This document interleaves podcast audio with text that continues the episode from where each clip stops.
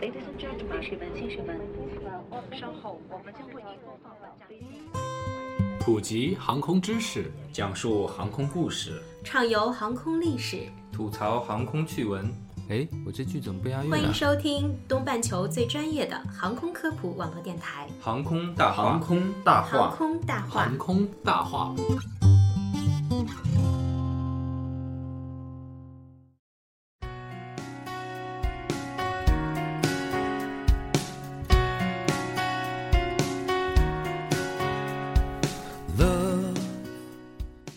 航空说大话，东半球最专业的航空科普网络电台《航空大话》开播了，鼓掌！啪啪啪！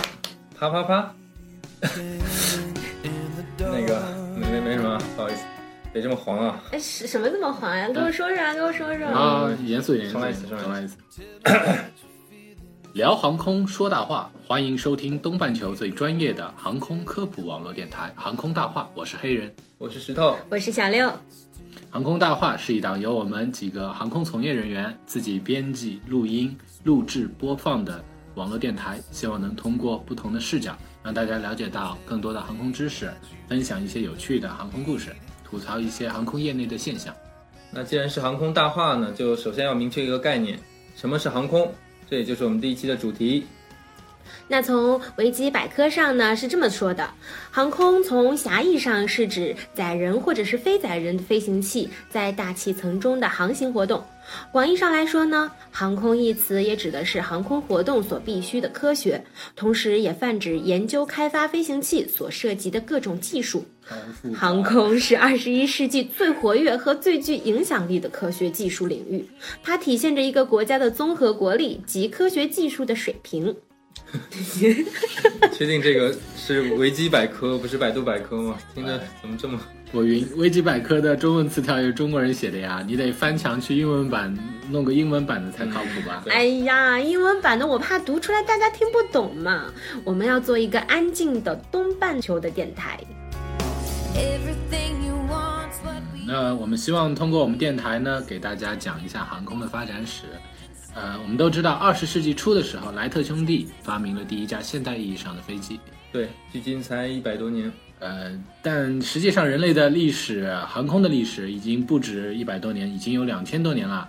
人类自古以来就有像鸟一样翱翔天空的愿望，然后发明了风筝、天灯之类的在天空可以自由飞行的飞行器。没错，还有纸飞机。呃，问你们一个人，你们知道万户是谁吗？是万户侯吗？有一万套房子的那个？好 有钱。其实、呃、开玩笑。在航空的这个历史上，有一个非常著名的叫万户的人，他是一位来自明朝的士大夫。据说当时他做了一件非常伟大的事，把四十七个自制的火箭绑在了自己的座位上，手上拿着是是哪种火箭？就那种 现在民间放烟火用的那种。现在火箭他绑不下了，手上拿着两个大风筝，然后命令手下点燃了火箭，椅子飞上云天，完成了人类史上第一次利用火箭的飞行。呃，也有野史称啊，他是生在唐朝，在安史之乱的时候用自制火箭救出了杨贵妃啊、由于这个没有具体记载，就不多介绍了。这个野史，果然是野史。杨贵妃那么胖，要用多少火箭？我觉得这个这个不太可能啊。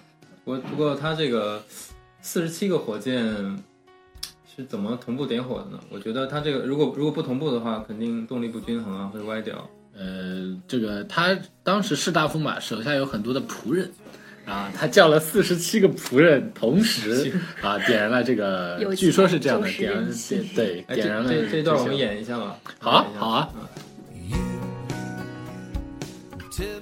这一天，他手持着两个大风筝，坐在一辆捆绑着四十七支火箭的蛇形飞车上，然后他命令他的仆人点燃了第一排火箭。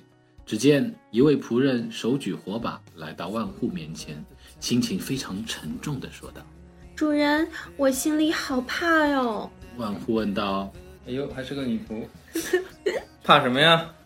那仆人说，倘若飞天不成，主人的性命怕是难保呀。万户仰天大笑，说道啊，那那咱俩换一下吧。我才不要你去他他。应该不是这么说的吧？啊，他说：“飞天乃是我中华千年之夙愿，今天我纵然血染沙场，血溅天疆，也要为后世闯出一条探天的道路来。你等不必害怕，快来点火！仆人们只好服从了万户的命令，举起了熊熊燃烧的火把。只听“轰”的一声巨响，飞车周围浓烟滚滚，烈焰翻腾。顷刻间，飞车已经离开地面，徐徐地升向半空。哇，那然后呢？然后火焰坳发生了爆炸，万户失去了性命。果然是血染然后沙场，说明一个道理啊，上去容易，安全的下来比较难。Everything you want. 哎，你说他为什么不找一个动物或者仆人先去试飞一下？嗯，刚才那个仆人不是不肯吗？然后如果找动物的话，你看他其实操作也挺复杂的，他得一边配合着火箭升空，一边还手上拿两个风筝配合下降。我估计动物可能也做不到吧。嗯，嗯，而且你想，它那个不是做的是个什么蛇形的那个飞车嘛？对，蛇形在古时候有有点像龙，而龙可能就意味着那种腾云驾雾的感觉。我估计这个万户可能心里也有私心，就想着能够什么飞上天之后就化羽成仙呢。有可能的。有可能。不过这些都是比较原始的那种飞行探索了。然后呢，就到了文艺复兴的时期，达芬奇等人开始以科学的方法探求并进行了飞行器的设计。哦，达芬奇还搞过机啊，哦，搞过飞机啊，他好厉害啊！我只知道他会画画、会建筑、会物理化学、会密码学，还卖家具。达芬奇家具是中国的，就是达芬奇其实非常着迷于飞行现象的，嗯，对鸟类飞行这种飞行的现象都做了详细的研究，策划了数部飞机的这个设计，嗯，但是它都没有成功。据说其中还有一张图是一部直升飞机的呢，哎，那那个你直升机为什么会失败呢？啊、因为直升机它设计的时候，在它启动时，机体的本身会随着旋转翼一起旋转，就没有 发挥作用。就是说它那个转的时候，整个都在转，是吗？人也在转，哎，不过如果当时有小彩旗的话，说不定它就可以试飞成功了，就是啊。怎么转都不晕。哎，我最近看到一个新闻，说有一个神秘男子打破了小彩旗的旋转记录，是吗？这么厉害，他转了十四个小时连续的，哇，他怎么做到的？对啊，他吃饭呀，总得。他可以一边转一边吃饭，一边看书，一边喝水，干什么的？呃，干什么都行，干什么都行 吗？好吧 应？该也不能上厕所。然后医生出来说说，因为他有病，他什么病？因为他脑子对那个旋转的感觉好像有些迟钝，哦，脑子、这样啊脑子有些残疾，所以他可以转很久都没有这种感觉。呃，然后到了十八世纪末开始的工业革命，那个时候呢，给自然科学技术发展带来了很大的动力。嗯，人类的航空技术也开始迅猛的发展。那个时候呢，有热气球，嗯、飞艇，包括现在看到的滑翔机和飞机，都在一个多世纪的时间里相继就被发明出来了。嗯，然后在第一次和第二次世界大战上，更是刺激了飞机制造业的进步和发展。嗯，那二战之后呢，航空业进入到一个比较稳定的一个高速发展的阶段。呃，人们也慢慢从这个载人的这个有人飞机开始转向无人机的这种研制和开发。其实这个现象倒蛮有趣的，因为最早人类做航空探索的时候，就是从无人机到有人机，人类梦想是把自己载上航载上天嘛，对吧？嗯，对，然后现在慢慢又发展成从有人到无人，也是蛮有趣的。有考你一下，说到无人机，你知道无人机缩写是什么吗？哎，这个我当然知道了，我原来就搞无人机的。无人机的缩写就是 AUV，哎呦喂，开玩笑真好记啊！哎呦喂，想想是是 SUV 啊，不对，是 UAV，我书读的少，不要骗我。是 UAV，我只知道缩写，你要问我全称，我就我就不知道了，要百度一下。那么你们知道无人机跟有人机最大的差别是什么？起飞和降落吧。对的，因为大家都知道有人机，就是说我我们知道客机的事故率发生最高就是在起飞和降落阶段。那嗯，无人机既然它不载人了，所以在这两个阶段的设计就会有很多不一样的考虑。嗯、尤其是在降落的时候非常有趣的，因为好多飞机飞上去它就没准备降落，所以它降落是降落的时候非常的随意，你知道？我知道，像靶机啊什么的。对对对，有的是上去之后就就直接就要被打掉了，所以它不用考虑降落；还有一些降落的时候它是不用考虑完整的降落，就像脸脸朝地降落的天使一样，它有的是可以 可以很随意的降落，比如说撑一个降落伞就下来了，因为它机体碎掉没所谓的，它只要里面的飞控系统还有一些摄像机啊、一些发动机啊、这些没有大的损坏就可以。然后还有一种无人机，我知道很有意思的是它它是有点像飞机迫降的时候那种感觉，它就它没有轮子，但它也是滑跑着下来。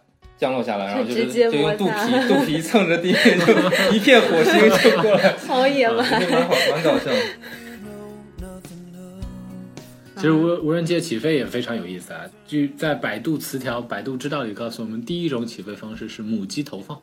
母鸡、母鸡对，跟母鸡小鸡 跟母鸡最大的区别是，这关系就是它是由一个呃有人机带它经过改装以后升上去，嗯把它扔下来，像下蛋一样。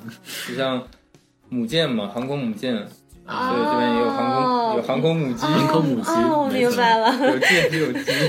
然后第二种和第三种呢比较残暴，有点像我们前面那位万户兄，是一种火箭助推的方式，嗯，这个是最常见的。就是有一个把它放在一个发射装置上，和它一起放出去。嗯，还有就是像轮椅轮椅的方式，就是它在肚子底下放一个轮椅，像病人用轮椅的病人一样，嗯，经过高速的助跑，然后它自己起飞上去，嗯有很多种方式。对，蛮搞笑。嗯但是现在现在，呃，也有很多无人机是跟正常的有人机一样，是带起落架的，是可以正常的滑跑跟降落的，也有这样的。嗯，那还真的蛮厉害的。哎，最近在那个《星际穿越》这个电影里面有一个无人机，你们记得吧？对，哎，对啊，对啊，对啊，对啊，这个电影很火，超级好看，《星际穿越》，大家应该都看过哈。那个导演诺兰真的超牛哎，他掀起了一股科学探讨的热风，而且就是在里整个电影里面，确实为我们科普了好多好多航空航天的概念。嗯，是的，那部电影补了很多的知识，大量的补脑，然后我们看到了很多像量子物理啊，还有时间行走啊、航天。前面提到的这个印度无人机的部分，是影片中最涉及到航空这块题材的。嗯嗯嗯说到这里，正好问一下，你们知道航空航天有什么区别吗？哎，我知道，你说，航空就是大气层以内的嘛，那航天呢就是大气层以外的宇宙空间的。哎，这是非常明显的，就是高度的区别。另外还有他们飞机环境不一样，动力装置也不一样，然后飞行的速度、工作的实现，还有升降方式，其实有蛮多的不同的。啊，对的。但其实航空航天也有很多是相通的，像最早中国的航空航天是一家的航空航天局嘛，这个大家都知道。嗯后来才分开的。那我国的很多的宇航员呢，像杨利伟啊，他们之前都是飞行员出身的，从飞行员里面选拔出来的。嗯，那现在也有很多人在提空天一体化的概念，就航空航天一体化。所以未来呢，很有可能航空航天又变成一家了。那还真说不定哦。们这个航空大话呢，主要就会围绕航空这个领域，嗯每一期都会选一个航空主题来跟大家聊。嗯接下来几期可能会像航空电影啊、飞机种类啊、航空的未来啊，以及大家关注的一些航空事件，比如说飞机失联，我们都会放到以后的节目中。嗯，嗯，对的。那如果大家有什么感兴趣的话题，或者对我们的电台有什么意见和建议呢？欢迎大家在微信中搜索“航空大话”，关注我们，和我们互动。是的，那本期节目呢到这里就要结束啦。那刚刚不是提到了无人机吗？就在节目的最后为大家带来一首好听的无人机的歌曲，林忆莲的《纸飞机》。好了，我是小六，我是黑人，我是石头。我们下期见。再见。纸飞机